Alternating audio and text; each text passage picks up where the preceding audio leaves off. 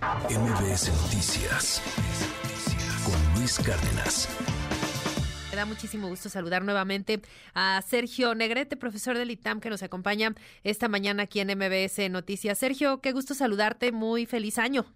Igualmente, sí, la qué mejor manera de empezar el año que contigo y tu auditorio, imagínate. No, hombre, igual, el gustazo es nuestro. Oye, y pues, ¿qué panorama económico ves para nuestro país en este nuevo año que inicia? Ya, por el momento no pinta mal, porque 2023 tampoco lo estuvo, estuvo bastante bien, razonablemente, y entonces, bueno, se puede esperar una potente inercia para 2024. ¿Qué te quiere decir con eso? Un crecimiento superior al 2%, que no es malo. Este, este año se espera que cierre en 3.6. Entonces digamos que incluso un 2.5 es factible para 2024. La inflación, alrededor de, de 4%, que cierre en diciembre, en diciembre ya de este año, poquito abajo del 4%. El nivel que tiene Banco de México es de 3, de, perdón, de 2 a 4%. Entonces ya estaría dentro del intervalo ideal del Banco Central. Entonces, en ese sentido, bueno, pinta bien. Nada más hago la salvedad enorme de la elección de junio, la incertidumbre electoral. Ah, sí, bueno, ya hablamos tú y yo de eso hace unos días. Sí, no, no, pero justo eso te iba a preguntar, sí. Sí, sí, sí, es que no podemos obviar esta cuestión, ¿no? Tenemos una transición de gobierno que puede ser tersa o puede ser muy accidentada. Entonces, bueno, por favor, yo hago esa salvedad porque es imperativo hacerla al auditorio. Y pues, o sea, si fue un año, digamos, sin elección presidencial pues sería otra cosa. Pero esta incertidumbre, reitero lo que ya platicamos, puede ser de nuevo un año 94 tan espantoso, o puede ser de nuevo un año 2000, en que hubo cambio de partido, ganó la oposición y no pasó absolutamente nada, porque todo procedió correctamente. Pero es un factor sin duda, ¿no? Sin duda, no, no, por supuesto, y que puede afectar gravemente de entrada, lo que primero pega al tipo de cambio, sobre todo que está muy fuerte el peso pues digamos que lo que está muy arriba, pues es fácil que baje. Vamos a decirlo de esta manera. Tenemos pues esta, esta cuestión muy, muy relevante en que sí puede dañar gravemente la perspectiva económica que, que detiene. Te doy un ejemplo. En 94 se esperaba que en 95 la economía creciera 4% y cayó 6%. ¿Por qué? Pues por todo lo que ocurrió.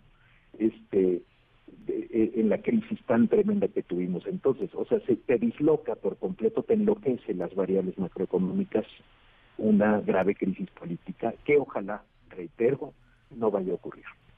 ¿Cómo ves el, el, panorama del empleo en nuestro país, que es algo que preocupa muchísimo a todos y que en los últimos años, pues de acuerdo con los reportes que, que periódicamente proporciona el IMSS por, pues los registros, ¿no?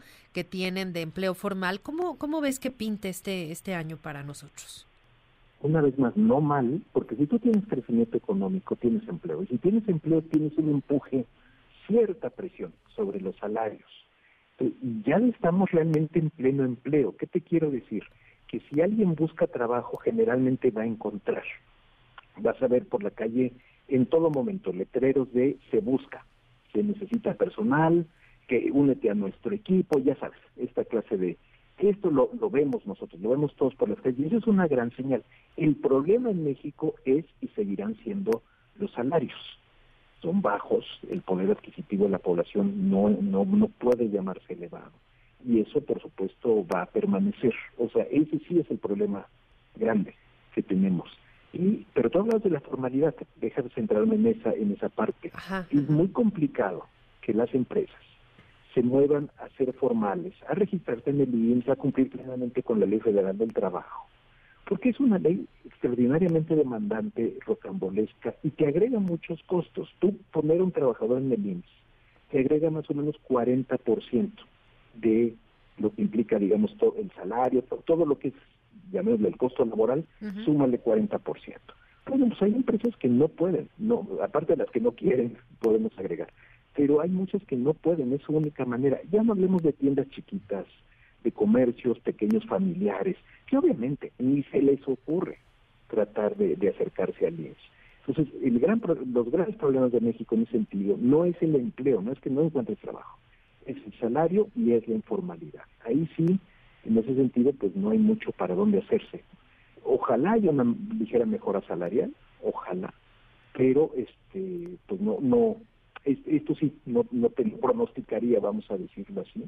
El aumento del salario mínimo, pues ya lo escuchamos, 250 pesos diarios. En ninguna urbe de México, por ocho horas de trabajo, se ganan 250 pesos diarios. Esto es una ilusión que, que fomenta el gobierno. Yo, yo entiendo que les gusta presumirlo, me parece muy bien, yo haría lo mismo, pero pues realmente es totalmente ilusorio esto de que aumentó mucho el salario mínimo. Gracias, afortunadamente, muy poca gente lo gana más bien todos estamos arriba del salario mínimo, y esta cifra, estas inspecciones que va a hacer la Secretaría del Trabajo, bueno, son parte del show, deja, deja decirlo de esa manera. Claro.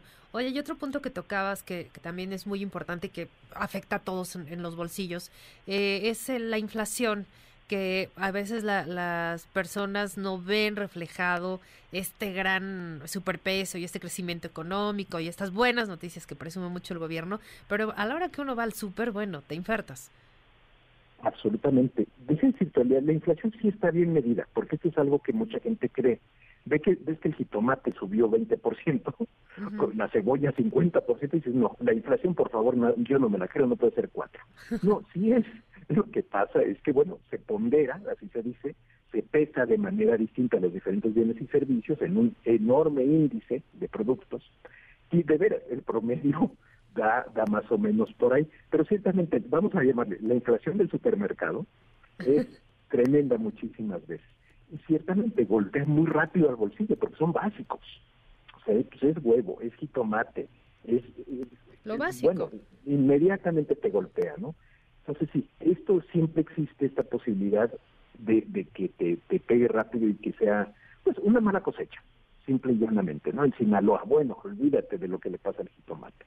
Una gripe aviar, lo que le ocurre al huevo. Entonces, este, sí, efectivamente, esto siempre es, pues un problema que está ahí presente y que sin duda es bastante probable que siga en 2024. Como en, todos los años, siempre hay algo, pues. siempre hay un producto o dos por ahí que brincan en las noticias y que efectivamente esa inflación de supermercado, como creo que debería llamarse, sí, ese siempre es un peligro que está latente y que qué bueno que lo destacas, por cierto. Sí, oye, y también siempre eh, al, inicio de año, pues la, famosísima cuesta, ¿no? Y, que año con año no, no entendemos que hay que ahorrar un poquito para este arranque, porque pues aparte sí hay, hay varios incrementos en, en productos, en servicios, hay que pagar pues muchos impuestos, ¿no? La tenencia, el predial y un largo etcétera y por desgracia, pues mucha gente se da cuenta en, diciembre.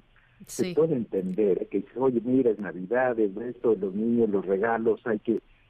Y, te llega la familia, y pues ni modo de tratar mal a la familia, pero, pues sí, efectivamente, luego llega la cruda, la cruda de enero, y pues ojalá que la gente esté un poquito más preparada, pero bueno, ya sabemos cómo es la historia cada año. Sí, cada año. Este, y pues ojalá, pero ciertamente pues cuando los salarios son bajos y la cultura del ahorro no existe, hay que agregarlo, pues sí, sí se le dificulta. Esta persona que entrevistábamos un ratito en tu programa, ¿no? Este, pues sí quisiera ahorrar, pero pues nunca lo ha hecho casi.